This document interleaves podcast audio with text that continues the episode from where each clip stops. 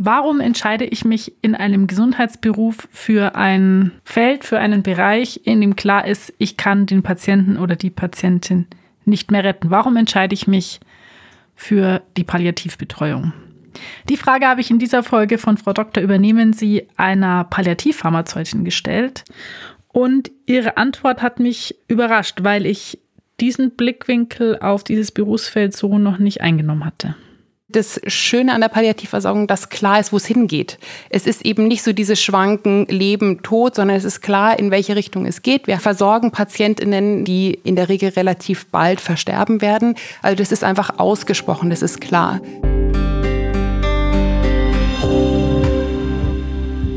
Das eben war Dr. Constanze Reni. Sie ist Fachapothekerin für klinische Pharmazie und leitet das Kompetenzzentrum Palliativpharmazie der LMU München und Sie ist zu Gast in dieser Folge. Wir unterhalten uns über die Arbeit in der Palliativversorgung, unterhalten uns aber vor allem auch darüber, wie man auf einem so jungen Gebiet wie der Palliativpharmazie Fuß fasst und wie man sich damit in einem großen Klinikbetrieb Gehör verschafft. Mein Name ist Julia Rotherbel, ich bin Chefredakteurin der Apothekenumschau und ich würde sagen, jetzt geht's los. Frau Doktor, Übernehmen Sie. Ein Podcast von gesundheithören.de und Apothekenumschau Pro. Hallo Konstanze, schön, dass du da bist. Hallo Julia, ich freue mich sehr, bei dir zu sein heute. Ich freue mich auch, weil so als Apothekenumschau-Redakteurin ist auch immer schön, wenn man mal eine Pharmazeutin zu Gast hat. genau, ich würde äh, gerne anfangen und über deinen Fachbereich sprechen, über die Palliativpharmazie bzw. über die Palliativmedizin. Das Fach ist relativ jung. Ich habe vorher extra noch mal recherchiert. Also die ersten Palliativstationen in Deutschland haben tatsächlich erst in den 1980er Jahren geöffnet. Ich würde dich gerne fragen, wann denn die Pharmazie hier quasi dazugestoßen ist, von Anfang an oder wie hast du das miterlebt? Naja, also das kann man natürlich von zwei Perspektiven sehen. Ähm, letztendlich wird die Pharmazie ja immer eine Rolle gespielt haben, weil Medikamente einfach ganz wichtig sind, eine ganz essentielle Säule in der Versorgung von PalliativpatientInnen. Mhm. Dass wir aber wirklich auch nochmal ein spezielles Augenmerk auf die Pharmazie in der Palliativversorgung gelegt haben, haben wir in Deutschland tatsächlich erst wirklich seit Anfang der 2000er Jahre. Mhm. Konstanze, für alle, die das Berufsfeld Palliativpharmazie jetzt nicht so gut kennen wie du, wie sieht denn dein Arbeitsalltag aus? Wie muss ich mir das vorstellen? In unserem Kompetenzzentrum Palliativpharmazie ähm, sind wir ein Team aus mehreren Apothekerinnen und pharmazeutisch-technischen Assistenten, Assistentinnen besser gesagt. Und der Alltag schaut so aus, dass, also jetzt meiner im Speziellen, dass ich äh, einen festen Visitentag habe, das ist der Montag wo ich äh, wirklich auf Station bei uns bin, die Visite mit begleite. Das ist deswegen nur ein Tag, weil Palliativvisiten sehr viel Zeit in Anspruch nehmen. Also für unsere zehn Patientinnen äh, sind wir auch den ganzen Vormittag beschäftigt. An den anderen Tagen schaue ich aber auf Station vorbei, äh, schaue, gibt es irgendwas, wo ich unterstützen kann, kümmere mich auch darum, dass äh, Patientinnen, die nach Hause gehen, zum Beispiel äh, wirklich Medikationspläne mit nach Hause bekommen, also solche Sachen. Wir haben aber auch noch andere Bereiche, eben hier bei uns am Kompetenzzentrum Palliativpharmazie. Ganz wichtig ist da vor allem die Arzneimittelinformation Palliativmedizin, wo sich eben Fachkräfte ähm, aus dem Gesundheitswesen, aus dem ambulanten, aus dem stationären Bereich, ganz egal, äh, mit Fragen rund um die Arzneimitteltherapie in der Palliativmedizin an uns wenden können. Sehr spannend ist ja an deinem äh, beruflichen Werdegang, dass du dann quasi diesen Prozess, dass eben die Pharmazie hier auch wichtiger Bestandteil geworden ist, live miterlebt hast quasi. Ja. Du warst am Klinikum der Universität München und hast dort auch ich hoffe, es ist jetzt okay, dass ich das so sage, das Ganze mit initiiert, also dass diese Palliativversorgung auch ähm, von Pharmazeutinnen und Pharmazeuten mit begleitet wird. Würdest du dich nochmal zurückerinnern für mich und mir erzählen, wie das äh, so angefangen hat? Ja, also tatsächlich ähm, muss ich immer noch schmunzeln, weil es tatsächlich relativ gleichzeitig mit meinem Berufsstart auch kam. Also ich habe ähm, hier im Klinikum als frisch approbierte 2002 angefangen zu arbeiten in der Arzneimittelinformation von der Klinikapotheke und damals war die Palliativmedizin bei uns hier im Haus auch ganz neu. Und äh, die Ärztinnen von der Palliativstation haben mitbekommen, mhm. ah, okay, äh, da gibt es so einen Service, melden wir uns auch mal. Und die haben sich dann brav regelmäßig bei uns mit Fragen gemeldet, die immer so ein bisschen herausgestochen sind, weil sie sehr speziell waren. Mhm. Zum Beispiel, welche Medikamente man ähm, rektal geben kann. Also es war immer, immer besonders und die waren immer unglaublich nett. Und mhm. ich hatte ja noch freie Valenzen als Berufsanfängerin und äh, man hat dann gesagt, ich schaue gerne einmal im Monat vorbei und dann sammelt ihr auch mal Fragen und dann können wir die so im Gespräch zusammen besprechen und äh, aus dem einmal im Monat äh, hochgehen und so Fragen beantworten, wurde dann schnell eben wirklich Patientenkurven durchsprechen, bis ich dann schließlich äh, zur Visite dann auch mitgegangen bin. Mhm. Also irgendwie so wie die Jungfrau zum Kinde in gewisser Weise, ähm, aber es war auch von Anfang an ein Feld, was mich wahnsinnig interessiert hat, wo ich das Gefühl hatte, da kann man mit so wenig Handgriffen auch als Apothekerin, also indem man so Kleinigkeiten verändert, mhm. unglaublich viel Ergebnis erzielen, ganz schnell den Betroffenen helfen. Trotzdem stelle ich es mir jetzt als auch äh, herausfordernde Zeit vor. Also du warst, standst am Anfang deiner Berufslaufbahn, du warst wahrscheinlich Mitte 20 ungefähr. Genau. Warst in der Klinik, wo ja eigentlich jetzt eher die Ärztinnen und Ärzte das Zepter in die Hand nehmen als die Pharmazeutinnen und Pharmazeuten. Du hast ein Gebiet beackert, was noch relativ neu war. Wie hast du das damals empfunden? War es schwer, sich durchzusetzen, sichtbar zu sein? Ja, jein. Auf der einen Seite ist die Palliativversorgung es gewöhnt, multiprofessionell zu arbeiten. Also es war jetzt grundsätzlich nichts total Seltsames, dass ich als andere Profession damit mhm. dabei bin. Natürlich musste ich erstmal so meine Rolle finden. Und mhm. ähm, ich erinnere mich jetzt noch an Situationen zurück, äh, wenn ich die Visite begleitet habe, wo ich mich damals einfach noch nicht getraut habe, was zu sagen. Aus fachlicher Unsicherheit, ähm, sicherlich auch aus Unsicherheit eben, wie gehe ich gerade mit den ÄrztInnen um wo ich jetzt sagen würde, nee, würde ich jetzt im Hier und Jetzt nicht mehr so stehen lassen, mhm. sondern würde da auch äh, mich mehr durchsetzen. Mhm. Über das Thema interdisziplinäre Zusammenarbeit würde ich gerne noch vertieft sprechen. Allerdings ähm, spielen wir in diesem Podcast immer ein Spiel. Und es wäre vielleicht eine gute Gelegenheit, das jetzt auch zu tun. Und ich hole dazu unsere Podcast-Redakteurin Anja dazu.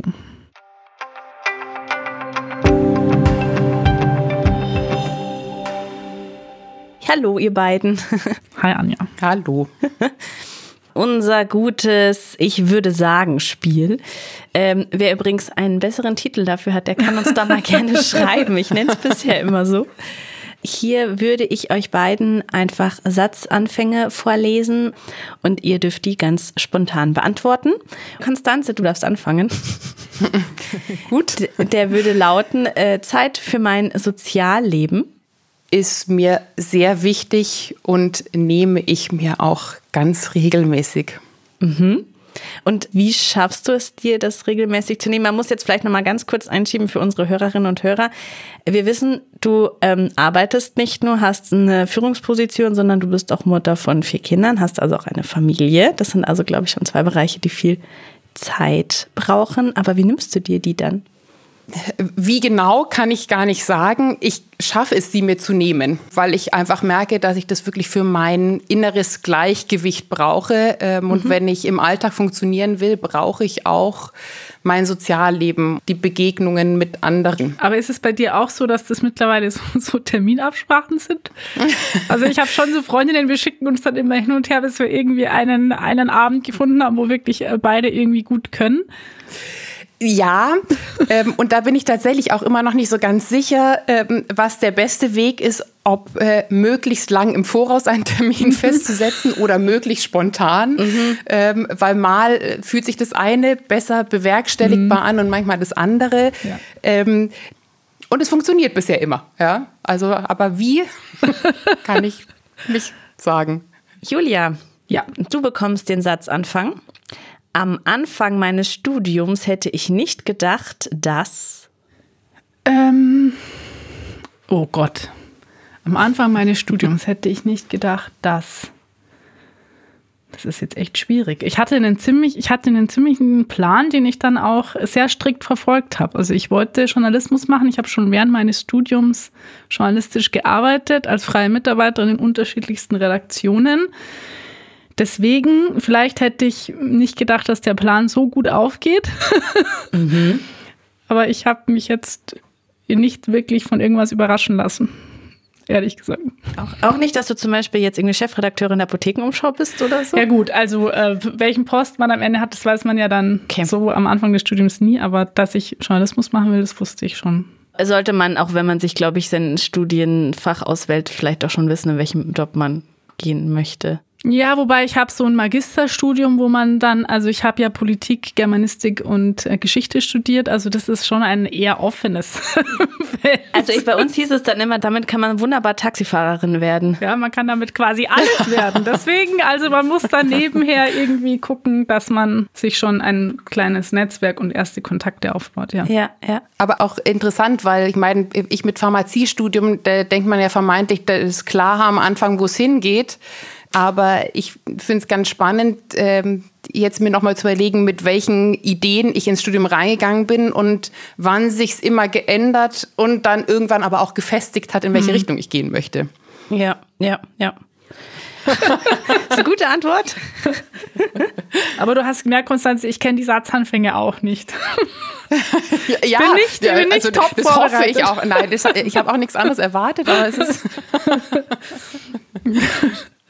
Ich glaube, sonst kommt auch nichts Vernünftiges raus, ehrlich gesagt, ja. wenn man sie vorher kennt. Äh, dann zerdenkt man sich das irgendwie ja, auch so genau, ein bisschen. Das ich auch. Genau, deswegen versuche ich auch immer noch irgendwas zu finden, wo ich weiß, dass Julia sich noch nicht so Gedanken drüber gemacht hat, wie sie antworten soll. Aber es wird jetzt langsam immer schwieriger. So, äh, Konstanze, du bekommst den nächsten Satz anfangen. Wer in Teilzeit arbeitet? Hoho, wer in Teilzeit arbeitet. Ähm, ich mag es ja immer, das sehen ja unsere Hörerinnen und Hörer nicht, aber wie die, wie man so merkt, wie so die, die Rauchwolken über dem Kopf aufsteigen, ja. weil alle so ganz stark nachdenken. Uh, also ich bin ja schon fast äh, versucht zu sagen, wer in Teilzeit arbeitet, hat ein janusköpfiges Arbeits- und Privatleben. es ist so das Gute und auch das Schlechte von beidem ich meine, als, als ja immer Teilzeit Arbeitende mhm. ähm, merke ich, dass mir das Teilzeitarbeiten auch viel Freiräume verschafft. Mhm. Gleichzeitig aber auch natürlich mir für viele Sachen in der Arbeit Zeit fehlt. Ja. Aber vor allem auch zum Beispiel Anerkennung oftmals fehlt. Ja? Also um es jetzt noch mal eine Stufe mehr zu degradieren, quasi, ich bin halt die Teilzeitmudi, ja, die sowieso wo von vornherein klar ist, dass dir halt nicht das Gleiche ähm, liefern wird wie jemand, der Vollzeit arbeitet, was natürlich völliger Schmarrn ist, ja. Aber Woran merkst du das? Also kannst du ein Beispiel nennen? Oder ist das was, was auch vielleicht so ein bisschen in deinem Kopf ist und die anderen gar nicht so miterleben? Also ich glaube, ich strampel mich immer besser frei. Und äh, zeige einfach wirklich durch meine Leistung, dass es nicht so ist. Also, ja. wobei ich schon auch äh, sagen muss, dass ich vor einigen Jahren aufgehört habe, im beruflichen Kontext äh, zu sagen, dass ich Teilzeit arbeite so dass ich mich im Prinzip wirklich komplett über meine Leistung mhm. qualifizieren mhm. kann. Und da weiß ich, dass die gut ist. Ja? Und dass ich sicherlich mich da nicht hinter irgendeiner in der Stundenzahl verstecken muss, ähm, weil die überhaupt keine Aussage, keine Bewertung zulässt über meine Leistung. Ja. Jetzt mittlerweile kann ich, wird es mir schwerfallen zu unterscheiden, was ist im Kopf noch festgesetzt und was ist wirklich im, im Alltag mhm. so. Aber es war auf jeden Fall auch lange Jahre so, dass ich gemerkt habe, ja, ja, mhm. oh, Nia ist ja eh jetzt nur Teilzeit. Ja. Ja. Wobei ich glaube, man kann es eh nicht richtig machen. Nee, ich glaube auch. Also ich, ich höre im privaten Kontext dann immer so Sachen wie, ach, die kann sich da sowieso nicht einbringen, die arbeitet ja Vollzeit. Also so, die ja. kann ja gar nicht irgendwie für das Hobby ihres Kindes irgendwie was machen, weil ist ja klar, dass die nicht da ist. Oder äh, kommst du überhaupt zu der Ballettaufführung? Du arbeitest ja Vollzeit. So, ja, also ähm, www.rabenmutter.de, oder? Ich glaube, man kann es nicht richtig machen. Ja. Nee, das glaube ich auch. Ähm, ich finde die Diskussion total spannend. Dennoch würde ich zum, zum nächsten Satz jetzt mal langsam kommen. Äh, für Julia. Ja. Stressige Zeiten im Job überstehe ich. Ähm, okay, also meistens ist es tatsächlich so, dass ich äh, manchmal auch erst hinterher merke, wie stressig eine Phase war. Also ich bin auch jemand, ich hab, kann dann ein hohes Stresslevel über eine lange Zeit ganz gut halten und dann kommt irgendwann der Punkt, wo es zu viel wird, aber oft auch komischerweise dann, wenn der Stress eigentlich dann weg ist. Also Stress hält mich eine lange Zeit relativ fit und motiviert und irgendwann kommt dann der Einbruch. Das kenne ich auch. So dieses, oh, mhm. jetzt könnte ich auch einfach mal nichts tun. Ich weiß gar nicht, wie ich die letzten Wochen so viel leisten konnte. Also ist äh, eine sehr spannende menschliche Eigenschaft, finde ich, dieser Umgang mit Stress. Ja. Ich weiß noch nicht, ob sie gut ist. An dich, Konstanze. Ich habe einen allerletzten Satz noch. Wenn wir uns in zehn Jahren nochmal zu einer Frau Doktor übernehmen Sie Folge treffen. Da muss ich erstmal tief einatmen. Was sich in zehn Jahren so alles tut. Also das äh, kann man ja auf verschiedenen Ebenen beantworten. Rein äußerlich. Ähm, werden wir alle gealtert sein. ja, genau. Lauter Grauhaarige. In zehn Jahren. Ich kann natürlich jetzt gemein sein und einfach sagen, in zehn Jahren äh, hoffe ich dann die Ziele, die ich mir jetzt für in zehn Jahren gesetzt habe, äh, erreicht habe. sehr nebulös. Aber was wäre denn ein, ein Ziel? Na, tatsächlich ein, äh, jetzt beruflich ein ganz wichtiges Ziel ist, diesen Palliativpharmazie-Bereich nochmal gefestigt zu haben in der Palliativversorgung. Mhm. Äh, und zwar jetzt nicht nur hier bei uns am Klinikum, aber eben auch insgesamt äh, in, der, in der deutschen Palliativversorgung, dass einfach ganz klar ist, ähm, sowohl den ApothekerInnen als auch den anderen äh, an der Versorgung Beteiligten, ja, die Pharmazie gehört einfach fest mit dazu. Mhm. Dass wir in zehn Jahren, also dass es da wirklich gar keinen Zweifel mhm. mehr dran gibt. Also ich hoffe, dass dieser Podcast auf jeden Fall so lange noch läuft. Die Einladung steht. Da bin ich ja dann gespannt, was, äh, wie de, also A, wie dieses Spiel dann in zehn Jahren heißt. Genau. Und welche, welche Satzanfänge die Julia dann noch bekommt. Ja, mhm, das ist doch meine Aufgabe. Die, das überlege ich mir dann auch für die nächsten zehn Jahre. Ich danke euch beiden fürs Mitspielen und ähm, für diese sehr spaßige Runde diesmal. Ja, hat wirklich Spaß gemacht. Danke, Anja.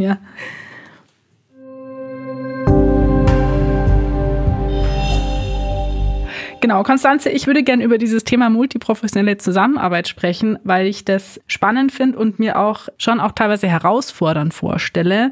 Wie erlebst du das denn und was sind vielleicht auch für die jüngeren Zuhörerinnen und Zuhörer, die noch am Anfang stehen, so deine wichtigsten Learnings in diesem Bereich?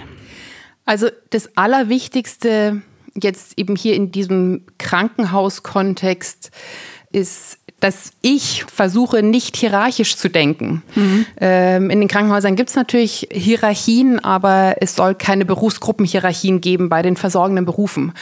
Wir ApothekerInnen haben, glaube ich, häufig die Tendenz, uns auf ähm, das ärztliche Personal zu konzentrieren.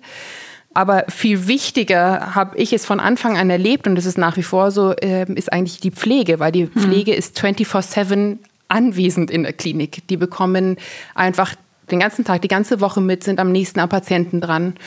Also das ist ein ganz wichtiger Aspekt, ähm, dass ich auch mit der Pflege kommuniziere. Und das andere ist, dass ich mir immer wieder bewusst machen muss, dass jede Berufsgruppe ebenso ihre eigene fachliche Expertise hat, mhm. genauso wie ich eben nicht Medizin studiert habe, keine Ärztin bin, ja. ist eben der Arzt, die Ärztin auch keine Apothekerin. Mhm. Und da eben meine fachlichen Grenzen zu kennen, aber eben auch zu wissen, was ich kann. Ja. Was machst du denn, wenn jemand äh, diese Grenzen, Kompetenzgrenzen, Kompetenzbereiche quasi nicht respektiert oder deinen Kompetenzbereich über- oder unterschätzt? Wie geht man damit um? Also ich finde, dass eine Skepsis erstmal was ganz Gesundes ist. Ja. Und ähm, wenn ich jedem dahergelaufene, so jetzt mal so salopp äh, formuliert, gleich total vertrauen würde, auch in der Fachlichkeit, dann würde ja auch was nicht stimmen. Also ich mhm. würde immer dafür plädieren, erstmal wirklich dem anderen die Möglichkeit zu geben, einzuschätzen, was ich kann, was meine Aufgaben sind. Und wenn ich aber dann merke, dass meine Fachlichkeit angezweifelt wird, äh, dass Grenzen überschritten werden, dann würde ich es auch explizit ansprechen ja? Mhm. und nochmal sagen, was meine Aufgaben sind, aber auch selber formulieren, okay, ich bin eben nicht die Ärztin. Ja? Ich stelle keine Diagnosen. Ich kann Nachfragen stellen zu Diagnosen, aber ich stelle keine Diagnosen. Und ich bin auch nicht diejenige, die dann entscheidet, ja, wir geben das Medikament oder wir geben es nicht. Hm. Ich kann nur Empfehlungen aussprechen. Hm. Wie ist es denn generell, Entscheidungen zu treffen in diesem Feld? Also es ist noch ein relativ junges Feld. Das heißt, ich gehe mal davon aus, dass auch die Forschung dazu relativ jung ist. Und ich weiß auch aus dem, was ich über dich recherchiert habe, dass dort zum Beispiel auch viel im Off-Label-Use natürlich verschrieben wird. Also das heißt, man hat auf der einen Seite irgendwie einen Spielraum, auf der anderen Seite geht man vielleicht auch Risiken ein. Wie wägst du hier Entscheidungen ab oder Empfehlungen zu Entscheidungen ab? Ja, also Forschung ist, ist nicht nur jung, sondern ist in der Palliativversorgung einfach sehr herausfordernd auch äh, auf, aufgrund des Patientinnenkollektivs. Mhm, ja. ähm, wirklich Menschen am Lebensende, da ist äh, Forschung, ähm, abgesehen von ethischen Aspekten, einfach sehr herausfordernd. Mhm. Äh, insofern ähm, passiert Forschung auch langsamer. Für mich ist wahrscheinlich genau eben diese Unsicherheit der Reiz auch als Apothekerin in der Palliativversorgung zu arbeiten, weil ich eben sehr dafür bin, dass wir eben auch Entscheidungen treffen müssen, selbst wenn es keine großen Studiendaten ähm, zu irgendeiner Therapie gibt, mhm. sondern wenn's, wenn wir vor uns einen leidenden Menschen haben. Was ich da unglaublich schätze, ist eben dieses gemeinsame Denken. Dass ich einfach aus meiner pharmazeutischen Sicht zum Beispiel mir überlege, okay, was gäbe es jetzt vielleicht für Optionen? Und dass aber dann eben auch von den Ärztinnen, vom Pflegepersonal auch nochmal Gedanken mit reinkommen. Hm. Und eben bei aller Unsicherheit finde ich das eben wahnsinnig bereichernd, weil ich da wirklich mein pharmazeutisches Fachwissen komplett einbringen kann. Eben ohne, dass ich sagen kann, okay, hier ist doch diese Studie, sondern dass ich überlege, okay, einfach aus pharmazeutischen Überlegungen, macht es Sinn oder macht es keinen Sinn? Also man merkt schon aus dem, wie du erzählst und wie du sprichst, dass du sehr für diesen Bereich brennst. Ich würde gerne die Frage stellen, warum du dir ausgerechnet ein Feld ausgesucht hast, wo vielleicht manch andere sagen würden, da kann man jetzt ja eh nicht mehr viel machen. Also im, in vielen anderen Folgen, wenn man die Gästinnen fragt, was an ihrem Fachgebiet so toll ist, dann kommt natürlich in unterschiedlichen Varianten die Antwort, ich kann dem Patienten ganz toll helfen, wenn ich den dann operiert habe und den eine Woche später über den Gang gehen sehe, dann ist das für mich ein totales Erfolgserlebnis. Warum hast du dir also ein Feld ausgesucht, wo so ein Erfolgserlebnis eigentlich nicht möglich ist? Der, muss ich sagen, definiere Erfolgserlebnis. Ja. Deswegen habe ich gesagt, so ein Erfolgserlebnis. Ja, genau. Also ähm, ich finde tatsächlich auf der einen Seite das Schöne, auch wenn es vielleicht für manche so ein bisschen komisch klingt, aber das Schöne an der Palliativversorgung, dass klar ist, wo es hingeht.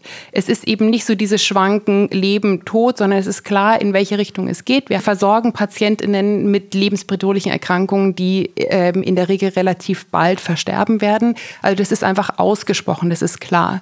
Und da eben mitunter durch Kleinigkeiten für diese Menschen und aber auch ihre Familien so unglaublich viel zu verändern, hm. ist wahnsinnig bereichernd für mich, wo so viele andere Dinge, materielle und so weiter, so wichtig sind.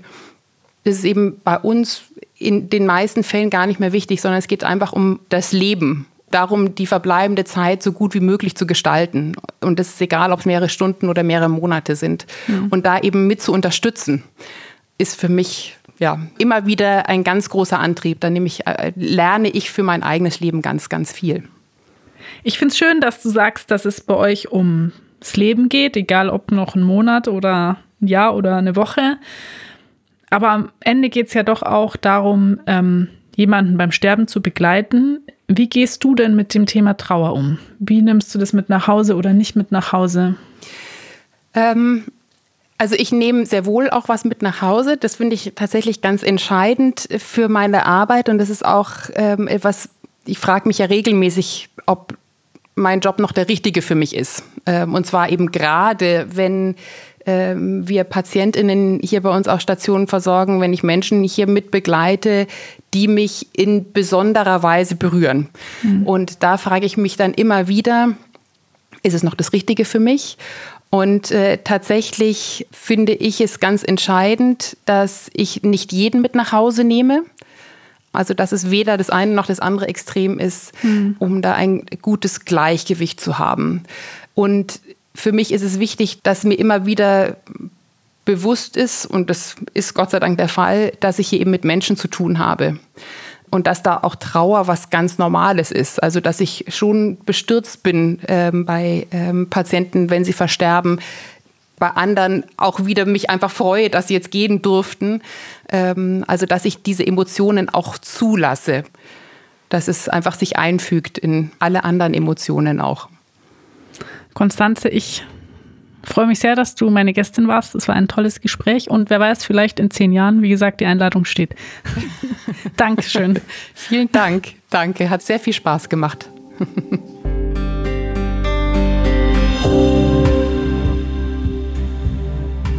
Wer Fan dieses Podcasts ist und auch Lust hat auf ein paar Blicke hinter die Kulissen oder keine Folge verpassen will und entsprechende Vorankündigungen schätzt, der kann mir gerne folgen auf Instagram unter julia.rotherbel. Dort mache ich genau das. Ich versuche den Podcast und das Thema dahinter, das mir sehr wichtig ist, zu promoten, zu pushen und freue mich über jeden, der mir folgt. Dieser Podcast erscheint alle 14 Tage neu, immer montags. Ein Podcast von gesundheithören.de und Apothekenumschau Pro.